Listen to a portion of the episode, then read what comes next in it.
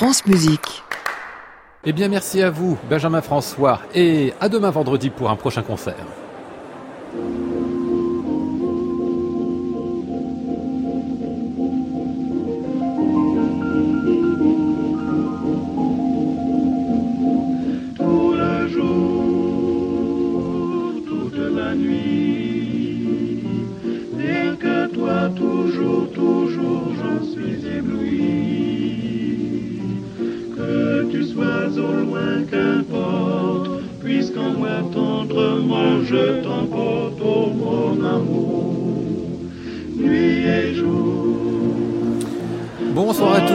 Bienvenue dans le Classic Club, bienvenue à la porte de Versailles à Paris, au Salon du Livre de Paris, Livre Paris 39e édition qui ouvrira officiellement demain vendredi, tout le week-end jusqu'à lundi avec l'Europe à l'honneur euh, cette année. Ce soir, eh bien, c'est inauguration de ce salon et à l'occasion, nous sommes venus remettre leur prix aux quatre lauréats du prix France Musique des Muses Éditions 2019, enfin pour les livres bien sûr, de l'année 2018. Alors qu'est-ce que c'est que ce prix France Musique des Muses? Qui donc a gagné? Qui sont les lauréats? Vous le saurez en écoutant cette émission jusqu'à 23h. Nous serons avec Manuel Cornero, Sabine Vespizer, Anne-Sylvie Bameul, Vincent Borel, Georges Zeisel et même un petit bout de Yann Bostridge. Nous sommes ensemble jusqu'à 23h donc.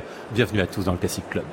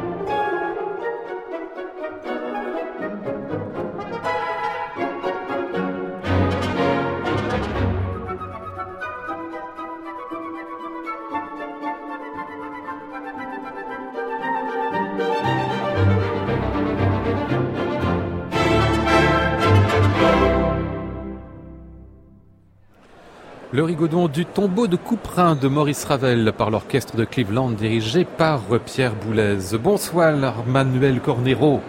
Bonsoir. Euh, ravi de vous accueillir ici. Donc nous sommes sur le stand Radio France, euh, installé là au salon du livre de Paris pour parler eh ben, justement du prix des muses France Musique. On déclinera peut-être ce prix et ce qu'il est un peu plus tard dans l'émission. Mais je voulais qu'on parle immédiatement avec vous de Maurice Ravel et de l'intégrale sur laquelle vous avez travaillé. Me racontiez-vous pendant quasiment un quart de siècle de votre vie hein Pratiquement, oui, 24 ans, depuis 1995. Il faut dire, il y avait auparavant des bouts de correspondance qui étaient connus, des textes de Maurice Ravel, mais rien de vraiment exhaustif. Oui, c'est ça.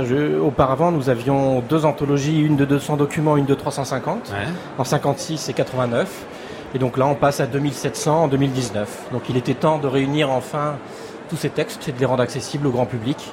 Euh, parce que ça nous montre un homme vraiment merveilleux, en plus du grand compositeur que, nous avons tous. Mhm. Vous êtes allé partout dans le monde pour arriver à réunir tout ça. C'est très étonnant, même en, Arménie et au Brésil. Pourquoi si loin eh et, qu'est-ce qu'il y a là-bas eh, Même en Arménie et au Brésil. Alors en Arménie, c'est simple. C'est, euh, ce sont des correspondances de Ravel à la cantatrice euh, arménienne fixe à Paris qui s'appelait Marguerite Babayan, qui était une grande, une grande artiste.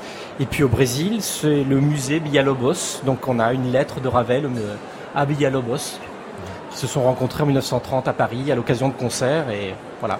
Je vais pas préciser, Manuel Cornero, que vous êtes aussi président de l'association des amis de Maurice Ravel. C'est pas à ce titre-là que vous avez fait ce livre, mais comme une sorte de passionné. Votre passion Ravel, elle remonte à quand, vous? Ah, ça, c'est difficile à vous dire précisément. Je pense que Ravel était toujours là. Euh, ben, ça s'est accru avec mon arrivée à Paris à 17-18 ans, le bac en poche. Et puis la rencontre de mon épouse a, accru encore la chose, puisqu'elle est musicologue grecque. Ah, euh, voilà, donc travaillant sur un compositeur, Riadis, qui avait connu Ravel avant la Première Guerre mondiale.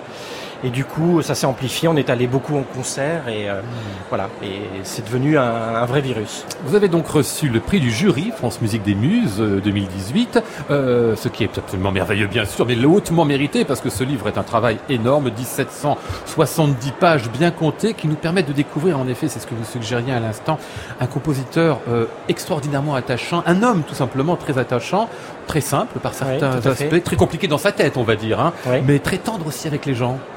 Oui, absolument. Oui, une profonde, très profonde humanité se dégage de, de l'ensemble de ces textes, énormément d'humour, de, de, et, les, et les correspondances à des amis très très proches sont particulièrement touchantes, à plusieurs femmes à plusieurs femmes en particulier. Euh, euh, voilà, Ida Godebska, euh, Georgette Marnold. Enfin, c'est des, des, correspondances extraordinaires et avec beaucoup de beaucoup de comment dire, beaucoup de tendresse. Euh, donc c'est truffé aussi d'informations évidemment sur, sur ces œuvres musicales qui avancent, qui stagnent. Euh, on sent son perfectionnisme tout au long de tout au long de cette correspondance. Et puis quand, quand on a un trou dans la correspondance de, de quelques semaines, de quelques mois, c'est que là il travaille dur. Hmm. Et d'un seul coup, ça reprend et on va avoir 15 lettres dans, dans la journée. Ah oui, c'est ça. Donc quand tu travaillais, euh, c'était vraiment toute la ah, journée. C'est silence total. Ah C'est-à-dire là, et là, il fait savoir, il écrit il va écrire à, un ami, il va dire faites savoir aux amis que là je travaille, faut pas me déranger, donc je pourrais pas répondre. Mmh. Et, tout le monde comprend qu'il y en a pour plusieurs semaines ou plusieurs mois d'isolement total. Mmh. C'est compliqué comme d'écrire de la musique pour lui, on le sent là. Hein. Enfin, je veux dire, c'est pas, c'est pas simple, c'est un rapport euh, difficile. C'est pas simple, ça lui demande parce qu'il est, tout simplement parce qu'il est perfectionniste. Il a envie mmh. de, de, de, donner le meilleur de lui-même et du coup, ça l'occupe jour et nuit. Donc il est, insomniaque, donc il va y consacrer ses nuits, il va, passer des nuits blanches, il le dit, hein, il l'écrit à plusieurs reprises, mais on voit bien qu'il, euh, que c'est tellement dur de, composer qu'il a, euh, voilà, que ça lui demande énormément de temps et il, il y passe ses nuits et, il met même en danger sa santé. Et on voit bien, c'est même très particulier parce que on peut penser par exemple euh, aux deux concertos. Le concerto, alors comme il dit lui-même avec humour, le concerto a une patte et le concerto a deux pattes. Et donc les pour la main gauche donc et le concerto en sol. Hein. Ce, qui est, ce qui est très intéressant, c'est qu'en fait les deux, il les compose en parallèle en même temps. Donc ça, ça doit être vraiment très particulier donc dans, dans l'esprit du compositeur de pouvoir passer de l'un à l'autre parce que c'est pas du tout la même eh gymnastique. C'est des œuvres très euh, différentes. C'est des œuvres très radicalement différentes, mais la composition se fait vraiment en parallèle. Alors après, il y, en a un qui a achevé un peu plus tard, mais du coup, ça c'est particulièrement intéressant sur le processus de, de, de, de composition. Et, et sachant qu'on le voit bien euh, à travers les lettres. Euh, on sent bien que ça, que ça met gravement en danger, enfin, que ça, ça nuit gravement à sa santé en fait. Hmm. Il est totalement épuisé et sachant qu'au départ, il devait, il avait un projet de euh, de jouer lui-même le, concerto euh, à une patte, le concerto en sol, et de le promener sur les cinq continents du monde. Hmm. Et en fait, pour raison de santé, il est tellement épuisé, tellement vidé, que les médecins lui disent c'est hors de question. Alors peut-être techniquement, il n'aurait peut-être pas été capable de, le jouer, mais pour raison de santé, il est tellement faible à l'issue de, la, composition des deux concertos que là, c'est hors de question que ce soit lui l'interprète. Il pourra à la rigueur diriger le, diriger le concerto en sol et en plus le boléro pendant, pendant la tournée européenne.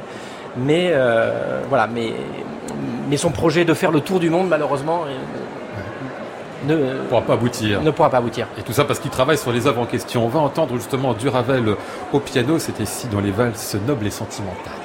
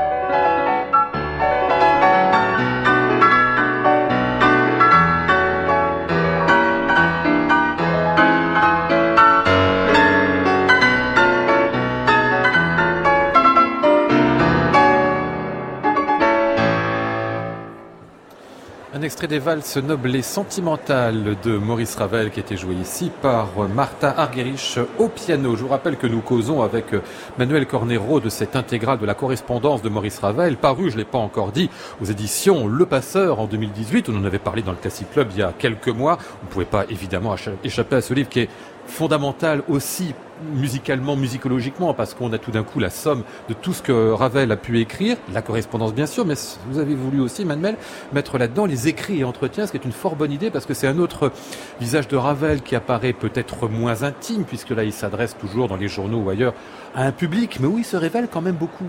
Absolument. Donc là, il y a la réunion de, de tous ces articles. Donc malgré tout, il y en a, il y en a un certain nombre.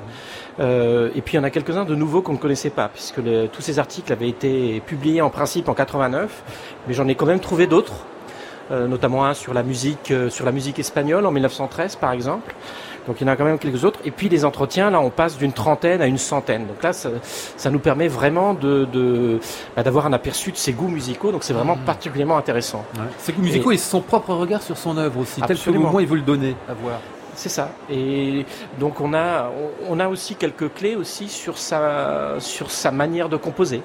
Hein, donc là, il y a, y a, un entretien en particulier avec un, un compositeur danois qui est particulièrement beau et euh, où il parle de, de, plein de choses et notamment de composition. C'est particulièrement instructif euh, ce qu'il nous dit là. Et donc tous ces écrits, effectivement, c'est une mine qui complète admirablement bien le, le, le, les correspondances. Et, et, on a des échos entre les deux. Et donc d'avoir tout à portée de main, effectivement, ça me semblait indispensable pour créer euh, ces correspondances en fait entre les textes. Et comment il apparaît, je dirais, dans sa vie euh, la plus intime? On n'en sait quasiment rien en fait. Enfin, je veux dire la vie intime, c'est-à-dire bon, on pense évidemment la vie sentimentale. Il en sort euh, quasiment rien. Non, non il n'y a rien. Il n'y a rien à chercher. C'est qu'il n'y a rien eu ou c'est qu'il n'y a rien à chercher il... ou c'est qu'il était secret Il n'y a rien à chercher, je pense, mais en tout cas, en tout cas, il n'y a rien dans le livre. Voilà. Ouais. Donc à part les, à part, euh, à part les deux, les deux aveux, euh, deux, deux, petites choses où, où il dit, euh, où il dit à, à un couple d'amis très proches. Euh, aimez-vous bien parce qu'il n'y a que cela qui compte. Mmh. Et puis d'autre part, à Alfredo Casella, le, le compositeur italien, euh, au moment où il divorce, il leur dit euh, voilà, bah, écoutez, euh, bah, nous, nous autres artistes, on n'est pas fait pour se marier, on a des vies, on est, on est trop impossible, on a des caractères euh, impossibles et donc on n'est pas fait pour le mariage. Et puis le travail nous occupe trop, c'est ça aussi. Hein, ce voilà, c'est ce qu'il laisse entendre. Maintenant, ouais, ouais. après, on n'a rien ah, sur sa vie sentimentale. La plume de, de Maurice Ravel, elle, est quand même, enfin drôle très souvent. Il a beaucoup d'humour, ça se sentait dans sa musique, ça ah, se sent évidemment dans sa correspondance. tout au long, hein. vraiment tout au long de, de la correspondance et même des interviews. C'est vraiment. Même en interview, il peut pas s'empêcher de faire des plaisanteries tout le temps, donc c'est assez, Mais avec assez un côté, savoureux. Avec un côté pince sans rire. Hein, un côté pince sans rire, c'est ça. C'est pas le gros rire gras. Voilà, un côté pince sans rire, et puis il y a même euh, euh, par rapport à cet humour, donc il y a, il y a, il y a, deux, enfin, il y a un texte qui, est un peu, qui sort un peu de l'ordinaire. Il avait prévu de, euh, il avait prévu de publier un dictionnaire humoristique de la musique. Ah donc bon c'est un document qui est en annexe, et donc ah il, y a des, il y a un certain nombre de définitions humoristiques qui sont absolument savoureuses. La tout en humour, pince sans rire. Et donc il a envoyé ça à des journalistes, mais il est, voilà, il n'a pas, il n'a pas développé, mais, ça nous donne un avant-goût de, ouais. de cet humour délicieux. Bon, en tout cas, on retrouvera tout Maurice Ravel, à la fois son œuvre, ce qu'il est, son intimité, ce qu'on peut en savoir, en tout cas, dans cette intégrale de la correspondance parue chez Le Passeur. Tout ça à présenter, à noter tout ce qu'il faut, parce que c'est un travail extraordinairement sérieux aussi par vous, Manuel Cornet-Ro. Je rappelle donc prix du jury France Musique des Muses de si, euh, cette année 2019. Bravo, en tout cas. Hein. Merci infiniment. Classic Club, Lionel Esparza, France Musique. Allez, on va poursuivre avec euh, Anton Bruckner. Oui, sous applaudissements du public qui est là, on peut applaudir en effet Manuel et ce travail absolument admirable. Euh, Anton Bruckner, disais-je, parce que là, ce sera le coup de cœur de cette année pour Vincent Borel qui a écrit un livre sur Bruckner au nom tout à fait étrange, au titre étrange, La vigne écarlate.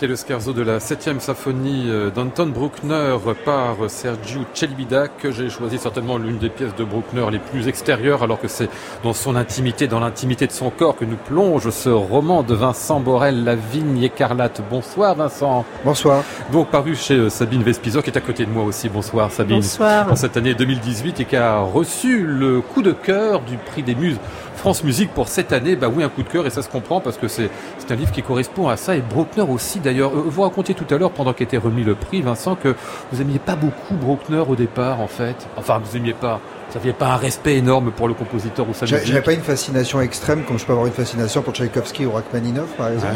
Et Bruckner, c'est il est, il est, apparu comme ça incidemment au détour d'une promenade à, à Vienne. J'avais l'impression qu'il me faisait un peu signe depuis sa plaque commémorative sur le, le pavillon du Belvédère. Et je, commençais à me, me, à me questionner, enfin à, à, questionner plutôt le personnage qui a toujours une légende comme ça, c'est le moine de la musique, ouais. c'est cette espèce de de, de, de, de, naïf complètement fou de Wagner qui se met à genoux devant lui euh, pour lui apporter ses symphonies, etc.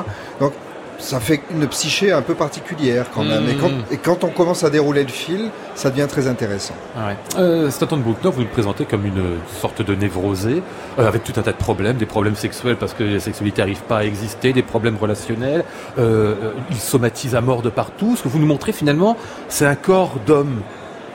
En fait, curieusement, c'est mon corps qui m'a rapproché de Bruckner. Ouais. C'est quand j'ai fait cette promenade au, au Belvédère, j'avais j'avais les jambes qui étaient pleines de crampes. Enfin, j'étais dans un espèce d'état assez particulier. En même temps, je remontais un petit peu ma propre histoire culturelle en, en voyant les Egon Schiele, en voyant les Kokoschka, en voyant toute cette peinture qui m'a énormément fasciné quand j'étais adolescent.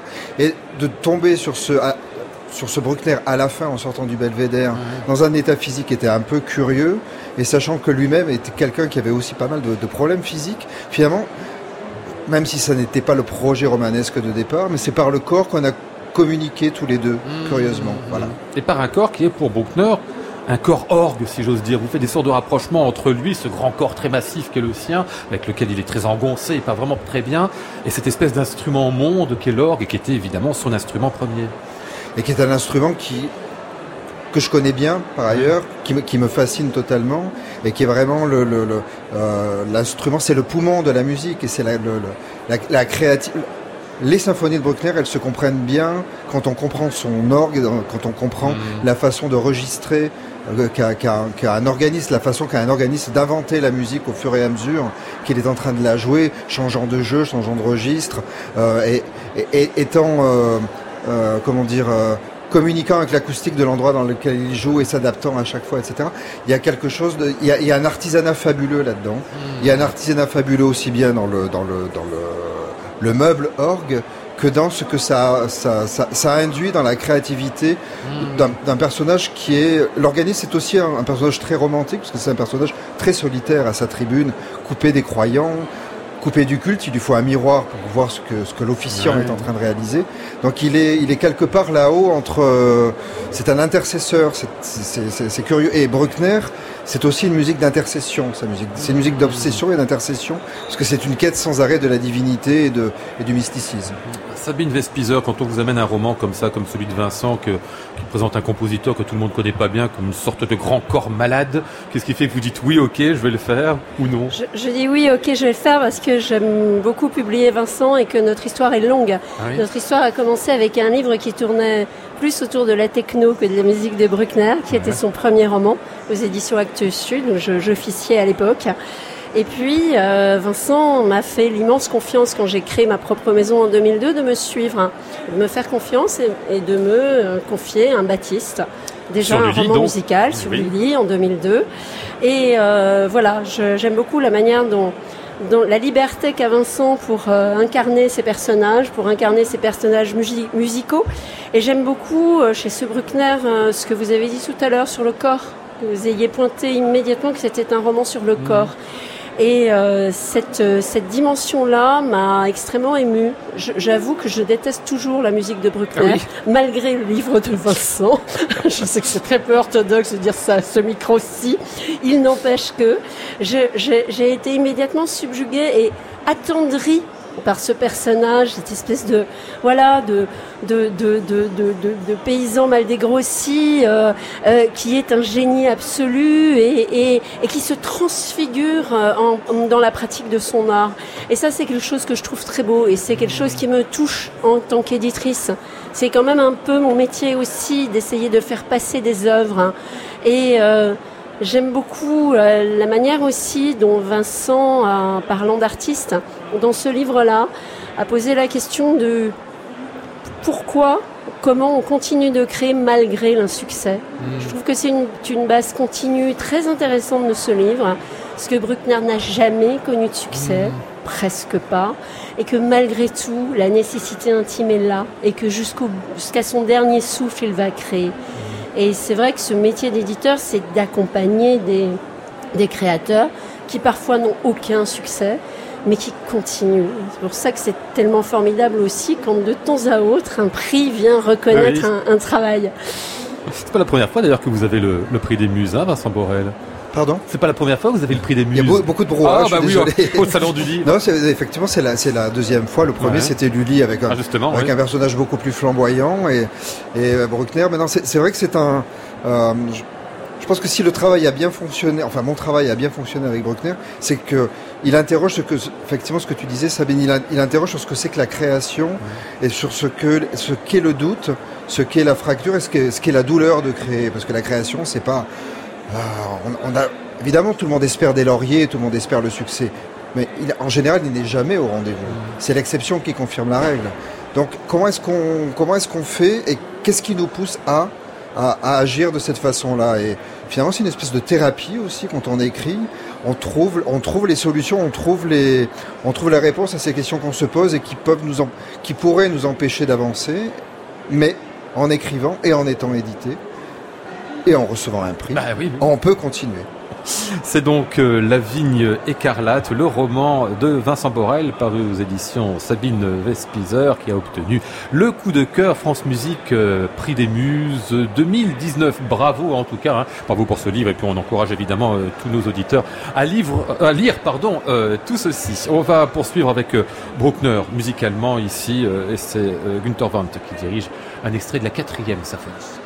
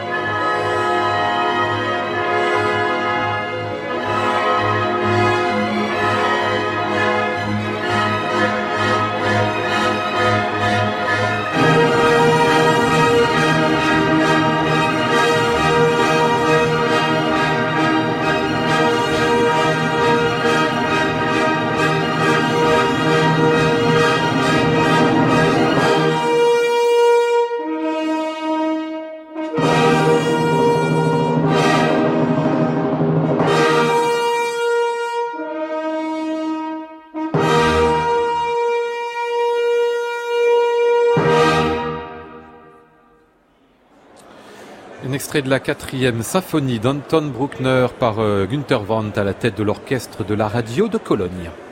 Classic Club, Lionel Esparza, France Musique. Je vous rappelle que nous sommes au Salon du Livre de Paris, Livre Paris à la porte de Versailles, que le salon eh bien, est ouvert jusqu'à lundi. Ce soir, inauguration en train de s'achever. On a remis euh, le prix France Musique des Muses 2019. Euh, pour vous dire peut-être comment ça se passe, ce prix des Muses, bah, il y a un jury d'à peu près une douzaine de personnes, aussi bien des collaborateurs de France Musique, des écrivains, des universitaires qui se réunissent plusieurs fois dans l'année. À peu près 120 ouvrages qu'on a retenus cette année et qu'on a consultés. On en a gardé 15 pour une présélection, enfin 15, il y en avait 16 finalement parce qu'on n'arrivait pas à se décider. Et puis au bout du compte, on a gardé euh, trois livres lauréats, enfin pareil, quatre parce qu'on n'arrivait pas à se décider non plus en avoir seulement trois. Il faut dire que la production est abondante et absolument euh, merveilleuse en ce moment sur ce sujet du livre et de la musique. Le Grand Prix de l'année, Grand Prix France Musique des Muses, on aurait peut-être dû commencer par ça. Enfin, c'était pour euh, vous garder là, quelque sorte la primeur en cours d'émission. C'est pour un chanteur, un musicien, Yann Bostridge, qui a écrit Le Voyage d'hiver de Schubert, un magnifique gai savoir autour euh, de cette œuvre, pourtant elle qui n'est pas gaie, c'est moi qu'on puisse dire. C'est paru chez Actes Sud et vient nous en parler Anne-Sylvie Bameul. Bonsoir. Bonsoir. Euh, vous êtes euh, directrice du département Art, Nature et Société chez Actes Sud. Comment vous arrivez le livre de, de Yann Bostrich? Comment il est arrivé entre vos mains? Le livre, nous avons la, la chance de travailler, enfin j'ai la chance de travailler avec plusieurs éditeurs qui sont comme vous disiez, le mot art dans ce département se conjugue au pluriel, est au pluriel, et donc c'est avec plusieurs éditeurs que je travaille. Et Christian Dumelowski nous a apporté ce, cet ouvrage avec une conviction et une, un enthousiasme qui, à un moment donné, ne trahit pas. On sait que quand euh, cette puissance est à l'origine, en quelque sorte, du, de ce souhait de voir le livre édité, ça permet de franchir tous les obstacles, en l'occurrence là d'une grosse traduction, oui, oui. d'un ouvrage illustré qui, euh, qui en tant qu'éditeur, bon, voilà, c'est un, c'est un vrai pari. Mais le... il y a des questions de maquette, en plus des questions de traduction. Il y a tout un tas de choses a... qui rentrent en ligne de compte hein, pour ce livre-là. Il y a certaines éditions, parce que le livre existe maintenant dans une dizaine de langues. Mmh. Donc certaines éditions ont repris exactement la maquette originale. Nous, on a décidé d'en faire une autre maquette mmh. qui correspondait mieux à notre identité finalement et qui, pour nous, rendait aussi euh, encore plus hommage au travail fabuleux qu'a pu constituer Yann Bostwitch sur ce livre, parce que c'est une somme absolument. J'aime toujours autant le sous-titre de ce livre, qui est l'anatomie d'une obsession, parce que c'est vraiment ce, ce, travail. Il a disséqué ouais. véritablement. C'est une enquête qu'il a conduit sur ce, sur cette écriture musicale. Et, euh, et comme ce qui nous, est le plus, qui nous tient le plus à cœur, c'est vraiment la création et, et le sens, les origines d'une manière générale. C'est vrai que là, Yann nous propose un, voyage complet au sein de la création d'une œuvre, parce qu'il est allé explorer un monde tellement vaste mais c'est rare d'avoir un chanteur avec autant de facultés, Et oui, je dirais, d'analyse. intellectuelle de, de pensée en plus, quelqu'un d'incroyablement intelligent en plus. Bon, euh, on va l'écouter Yann Bostrige parce qu'il n'était pas là pour recevoir le prix, euh, il était en concert, je ne sais plus où dans le monde, à Moscou, Russie, je crois en Russie, c'est ça, euh, ce soir. En revanche, je l'ai rencontré à Paris il y a trois semaines, il était de passage pour un concert avec, euh, avec le jazzman Brad Maldo euh, d'ailleurs, et ben, je suis allé le voir dans sa loge, je lui ai posé quelques questions justement sur ce livre, la première un peu élémentaire, ce que représente pour lui ce prix France Musique des Muses. C'est un magnifique honneur pour moi et je suis très heureux que le livre ait rencontré une telle audience en France. C'est merveilleux et ce prix est un grand honneur. Et en plus, si je dis pas de bêtises, c'est votre premier livre. Uh, En fait, c'est mon troisième livre. J'étais professeur d'histoire à l'université il y a des années de cela, et à cette époque déjà, j'avais écrit un ouvrage sur la sorcellerie, édité il y a quelque chose comme 22 ans. Et puis j'ai publié également une suite d'essais sur la musique il y a dix ans. C'est donc en réalité mon troisième livre. Alors, il y a quelque chose de très original dans ce livre, tout le monde l'a remarqué, qu'en fait, vous parlez de Schubert, du voyage d'hiver, bien sûr, mais vous prenez tout un tas d'éclairages très très différents pour parler de cela, aussi bien des éclairages scientifiques, historiques, musicaux, évidemment, d'interprétation. Qu'est-ce qui vous a donné l'idée d'avoir cette vision kaléidoscopique, multiple du voyage d'hiver? It's, it's several reasons. One is a sort of weakness, which is that I'm not Il y a plusieurs raisons à cela. L'une tient au fait que le livre est une sorte de témoignage. Je n'ai pas de formation musicale, je n'ai pas été au conservatoire et je n'ai pas non plus étudié la musicologie. C'est pour cela, je suppose, que j'ai toujours recherché d'autres manières d'accéder à la musique. Il y a obligatoirement des éléments spécifiquement musicaux dans ce livre, bien sûr, mais je voulais m'adresser, ou au moins ne pas exclure, un public généraliste qui ne désire pas nécessairement lire de choses trop techniques ou d'analyse musicale trop complexes. Et puis je me suis intéressé à une tradition particulière de l'histoire des sciences qui met l'accent sur le contexte culturel. Si vous étudiez par exemple, je ne sais pas, la théorie de la gravité Newton, vous devez tenir compte d'éléments très différents, aussi bien la chronologie biblique que son rapport à l'alchimie. Cela signifie qu'il faut essayer de prendre en considération des savoirs différents et la manière dont ils se déploient dans un même temps. Tenter de comprendre un phénomène en soi, mais aussi comment il s'articule au contexte de l'époque. Et puis il faut mettre tout cela en parallèle pour rendre le récit aussi vivant que possible.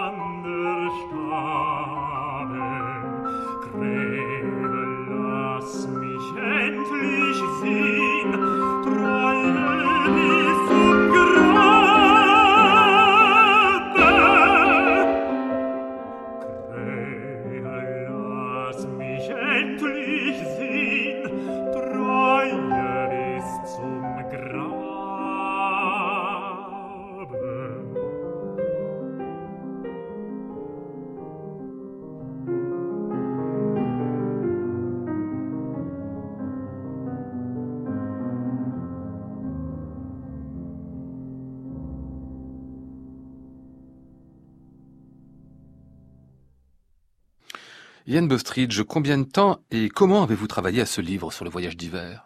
The thing took, I mean, it, it had been brewing in me for a long time. And one of the reasons I Cela wrote it a infusé en moi pendant très longtemps. Une des raisons pour lesquelles je me suis lancé est que l'éditeur de mon livre précédent me pressait sans cesse. Allez, qu'est-ce que tu écris maintenant? Ma femme, de son côté, me suggérait pourquoi tu n'écrirais pas sur le voyage d'hiver, tu le connais si bien. Il est vrai que j'avais déjà beaucoup de choses en tête. J'ai donc commencé par traduire les mélodies du cycle. Il y en a 24, correspondant aux 24 chapitres du livre. Quand une idée me venait en tête, je l'écrivais. Parfois des choses que j'avais déjà réfléchies, d'autres auxquelles je n'avais pas encore pensé, qui m'apparaissaient euh, au fur et à mesure. Par exemple, dans le premier lead, Gute Nacht, Bonne Nuit, on voit le poète ou le protagoniste du cycle quitter une maison au milieu de la nuit, plein d'amour pour une jeune fille. Je ne m'étais auparavant jamais vraiment interrogé sur cette situation étrange. Pour quelle raison un homme, en 1828, peut se trouver dans une maison? Est-ce un membre de la famille? Non, puisqu'il a eu une histoire d'amour avec la jeune fille. Alors, que fait-il là? Qui est-il? Alors j'ai commencé à réfléchir plus particulièrement à, à Rousseau, à la nouvelle Héloïse, qui est l'histoire d'un précepteur engagé par une famille et qui tombe amoureux de la jeune fille de la maison. Et soudain, il m'est apparu que cette situation était très courante aussi dans les pays de langue allemande à la toute fin du XVIIIe siècle ou au début du XIXe. Beaucoup de poètes, de philosophes, de penseurs travaillaient alors comme instructeurs privés et pouvaient rencontrer ce genre de problème. Hölderlin, par exemple, est tombé amoureux de la femme de son employeur. Et Schubert lui-même a connu cette expérience puisqu'il enseignait dans la famille hongroise des Esterhazy et est tombé amoureux de la fille de la maison. C'était quelque chose de presque banal. Alors bien sûr, ce n'est pas la seule interprétation possible de ce texte, mais c'est une porte d'entrée que d'imaginer que ce garçon a été tuteur dans cette maison. Il y a quelque chose aussi avec le, le voyage d'hiver, c'est une œuvre qui est quand même très sombre, voire même très ténébreuse, un peu dépressive. Et votre livre, c'est un livre, pour reprendre le titre du, de, de, Nietzsche, c'est un gai savoir, où il y a beaucoup de choses dedans. Il y a quelque chose de paradoxal, finalement, en ayant ce, ce sujet qui est tellement sombre, euh, enfin le sujet de ce que raconte tout simplement le, le cycle de Schubert, et le la tonalité de votre ouvrage qui est tellement ouverte et tellement gaie not exact. Well, yes, sort of humor in the piece. There's Je pensais qu'il y a une sorte d'humour dans cette œuvre, une façon d'autodérision. Il n'y a pas que les ténèbres, mais aussi des rayons de lumière. Et j'avais envie que cela se reflète dans le livre. Les interprétations, les performances des chanteurs le traduisent à leur manière. Je me rappelle, quand j'étais étudiant, il y avait une bagarre parmi nous entre ceux qui aimaient l'enregistrement de Winter Eyes par Dietrich Dietrich Fischer-Dieskau, ce qui était mon cas, Et ceux qui préféraient le magnifique enregistrement du grand Hans Rotter. Mais Hans was était si so sombre. J'ai pensé qu'à mon tour, je devais laisser passer un peu de lumière.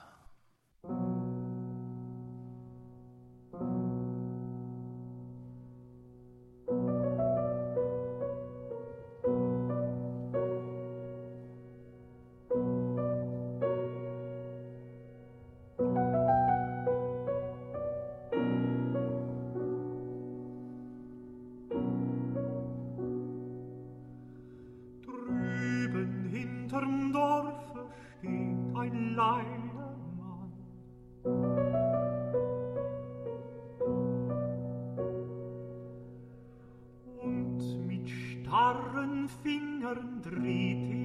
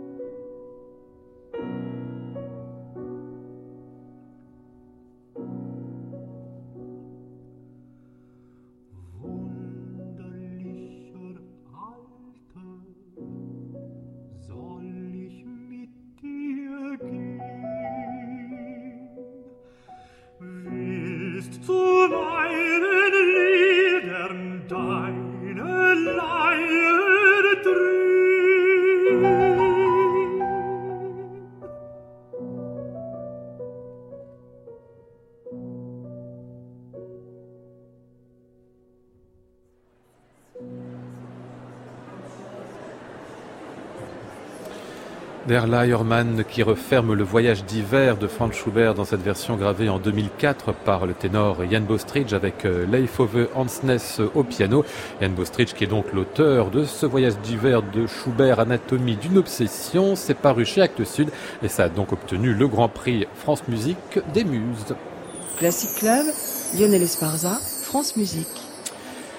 Nous arrivons à la fin de cette émission et donc le quatrième prix pour euh, Alma Rosé de Vienne à Auschwitz, euh, livre paru euh, cette année aux éditions Notes de Nuit. C'est l'œuvre de Richard Newman qui a travaillé quasiment toute sa vie à ce livre. Karine Kurtley aussi qui l'a aidé, collaboré aussi à la création de cet ouvrage. Et puis je reçois ici pour en parler Fabienne Gastelier, bonsoir. Bonsoir. Vous êtes donc directrice des éditions Notes de Nuit et Georges Zeisel, bonsoir. Bonsoir. Vous êtes vous fondateur de Pro Quartet et directeur de collection chez Note de Nuit. Avant de parler euh, de l'histoire de l'ouvrage qui est elle-même euh, assez incroyable, bah, peut-être rappeler qui était Alma Rosé, parce que c'est pas quelqu'un qu'on connaît très bien. La remettre peut-être dans son temps, Georges Zeisel, et dans la Vienne musicale 1900 c'est quelqu'un qui a un pédigré euh, assez extraordinaire puisque c'est la fille du Concertmeister du Staatsoper de Vienne et puis de la Philharmonie de Vienne et en même temps sa mère était la sœur de Gustav Mahler.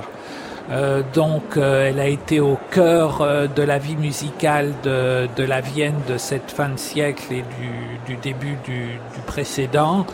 Et elle a vécu avec tout, tout, toute cette effervescence et toute cette culture qui a été portée à son, à son summum à son époque. Elle était violoniste elle-même? Elle était violoniste comme son père.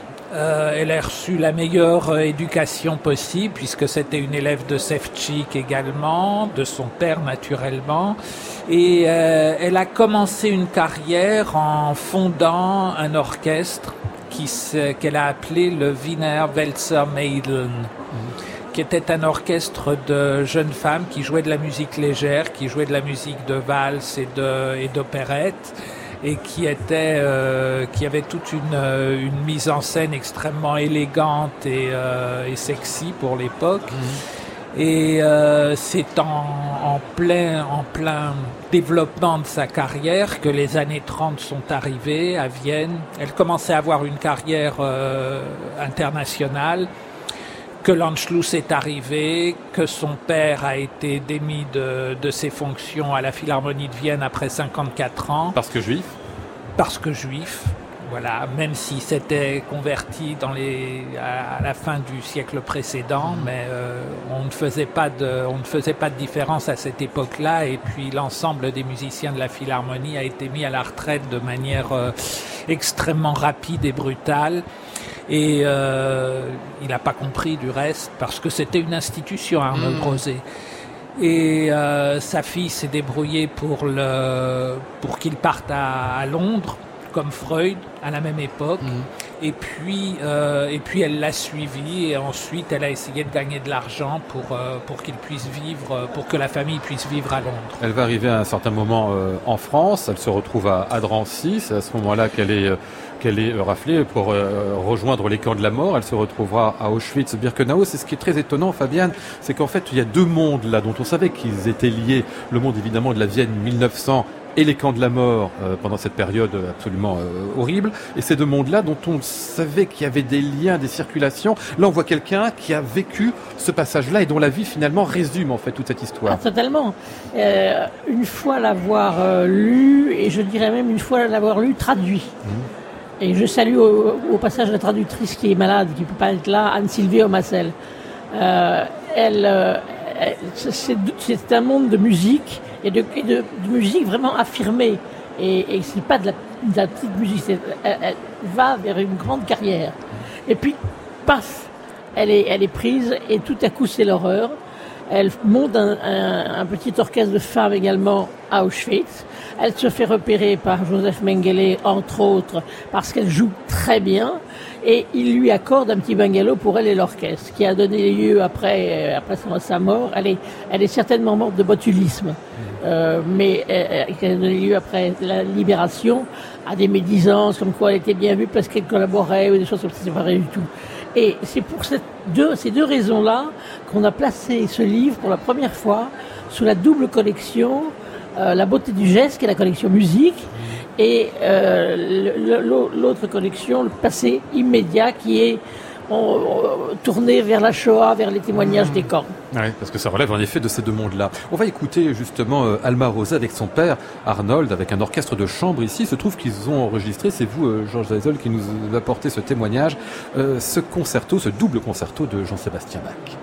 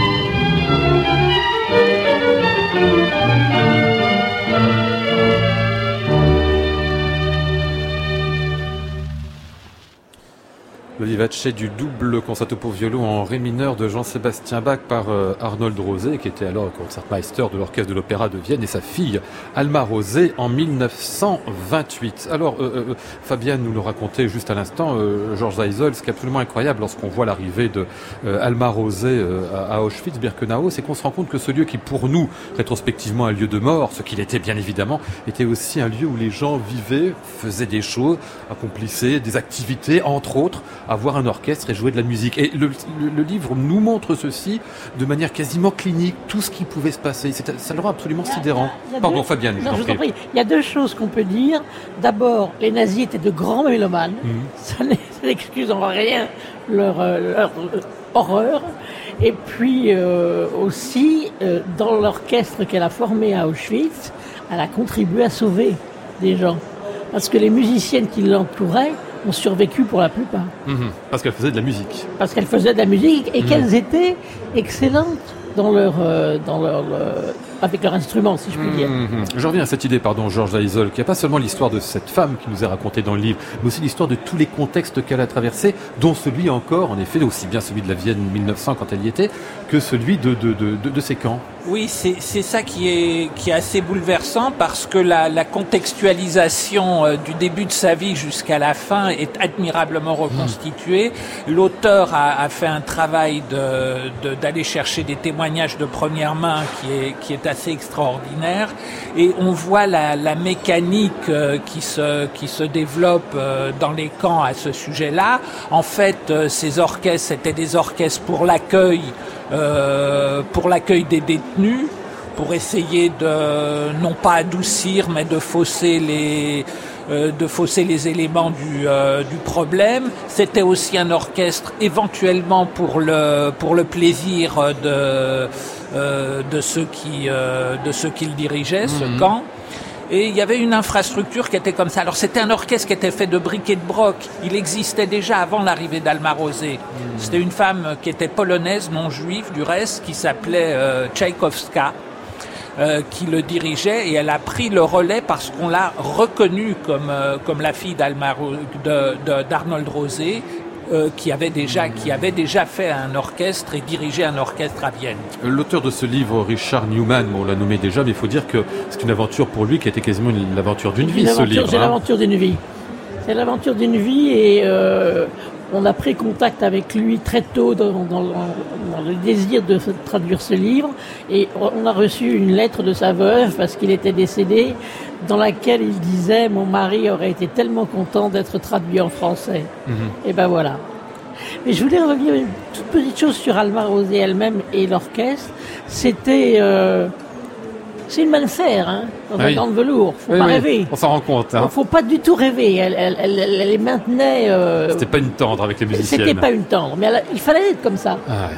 Euh, je rappelle donc le titre de ce livre, Alma Rosé de Vienne à Auschwitz, signé Richard Newman et Karen Kirkley. C'est donc paru chez euh, Note de Nuit. Je remercie bien sûr Fabienne Gastelier et vous, Georges Zaisel, de nous en avoir parlé ce soir. Ce livre qui a obtenu au prix France Musique des Muses 2019 le prix de la biographie. Merci.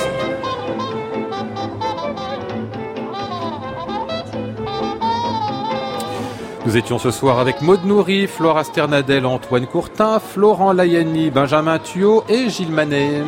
Voici le ciel peuplé de ces moutons blancs. Voici la mer troublée, spectacle troublant. Pas d'émission demain, vendredi, pour cause de concert débordant. Je vous retrouverai donc lundi à l'hôtel Bedford avec le chef Kent Nagano et la harpiste Agnès Clément. J'entends la ville qui me dit bonsoir et moi sur le quai de la gare, je dis de mon mieux des mots d'adieu.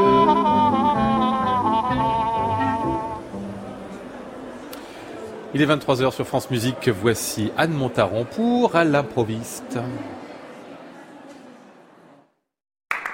À réécouter sur francemusique.fr.